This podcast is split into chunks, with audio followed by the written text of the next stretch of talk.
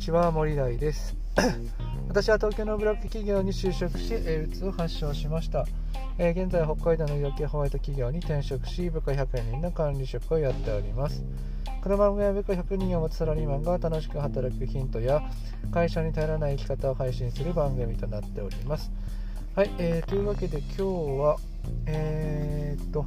健康についてのね話をしていきたいかなというふうに思いますえー、何事にもね健康じゃないと何にも、えー、できなくなってしまうよということですよね。もちろん誰でもね健康でなきゃいけないなとは思っていてもまあ、えー、体の不調はないかなとかっていうふうにいつもね、え気にしてはいるものの何かあってから病院にかかることが圧倒的に多いかなというふうに思います。でもですね何かがあってから病院にかかった時にはもう時すでに遅しっていうようなねことが多いですよね。まあ、がんが発見されたけれどももうステージ4で、まあ、手のつけどつけようがないよとか手術すらできないよとかっていうこととかですね、えー、まあ、糖尿病にかかってしまっちゃったとかね、まあ、糖尿病ってなってしまったらもう二度とあの治ることはないですし脳卒中とかね脳血管障害なんかっていうのも一度かかってしまうと基本的には完治するっていうことは難しいということですよね。歯なんかもそうですよね虫歯がね、えー、ひどくなって、まあ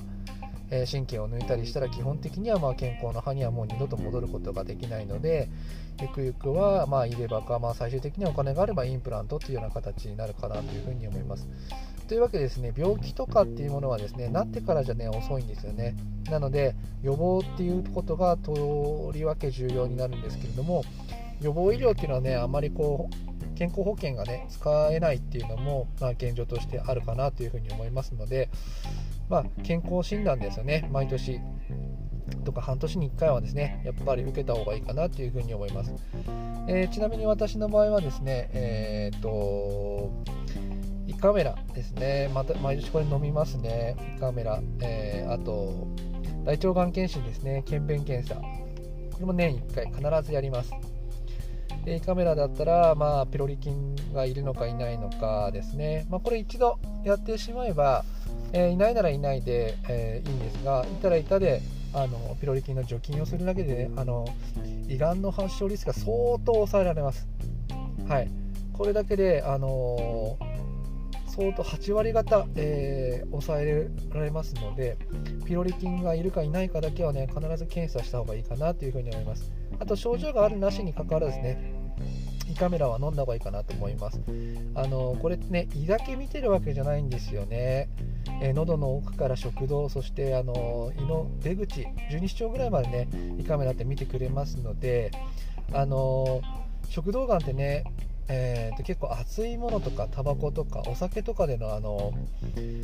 あのリスクがね高くなってしまうところもありますのでいいカメラっていうのは結構食道なんかの観察にもたのとあの重要かなというふうに思います。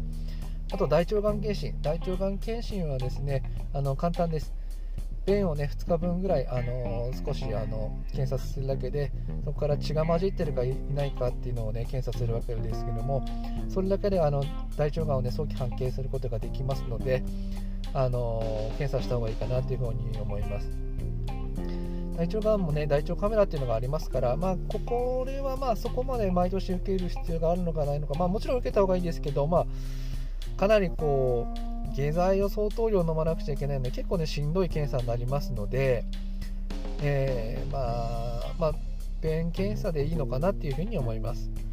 あと半年に1回はですね、えー、血液検査、あと胸部レントゲンなんかも受けた方がいいかなというふうに思います。胸部レントゲンはね、えー、肺の状態をね、え、見ることができますから、肺のちっちゃな腫瘍等ですね、これは半年に1回ぐらい受けてもいいかなというふうに思います。あと血液検査ですね、血液検査、あの血糖値ですとかね、あの腎臓の機能だとか、肝臓の機能だとか、えー、いろんなものをあの血液から分かることがありますので、あの半年に1回受けた方がいいかなっていうふうに思います。あと予防歯科ですね、予防歯科もまあ3ヶ月に1回くらいですね、私の場合受けてますけれども、でこのね、歯石の除去、うん、これだけをするだけでも相当あの歯周病の予防につながってきますので、自分の歯をね健康に保つことができますえーと、歯周病だとかうまくね物を噛めなくなってくるとですねやっぱりね内臓系にもダメージが大きくなってきますので歯の健康でのとっても大事なことになります。はい、というわけで、えー、1年に、ね、1回ぐらいはですねいろんなところのメンテナンス、えー、予防をしていくことが大事かなというふに思います。え、何より健康があっての仕事とかいろんなあの活動ができるというわけですから、えーと、そこに、ね、あのお金というものをねどんどんどんどんお金と時間をね投資していく必要があるかなというふうに思います。はい、えー、というわけで今日は、えー、何よりも健康じゃないとダメだよっていうようなね話をさせていただきました。はい、えー、私の作っているブログではもっと楽しく働ける情報やサラリーマンの副業副業術を発信していますのでそちらも参考にしてみてください、えー、それではまたお耳にかかりましょう。またね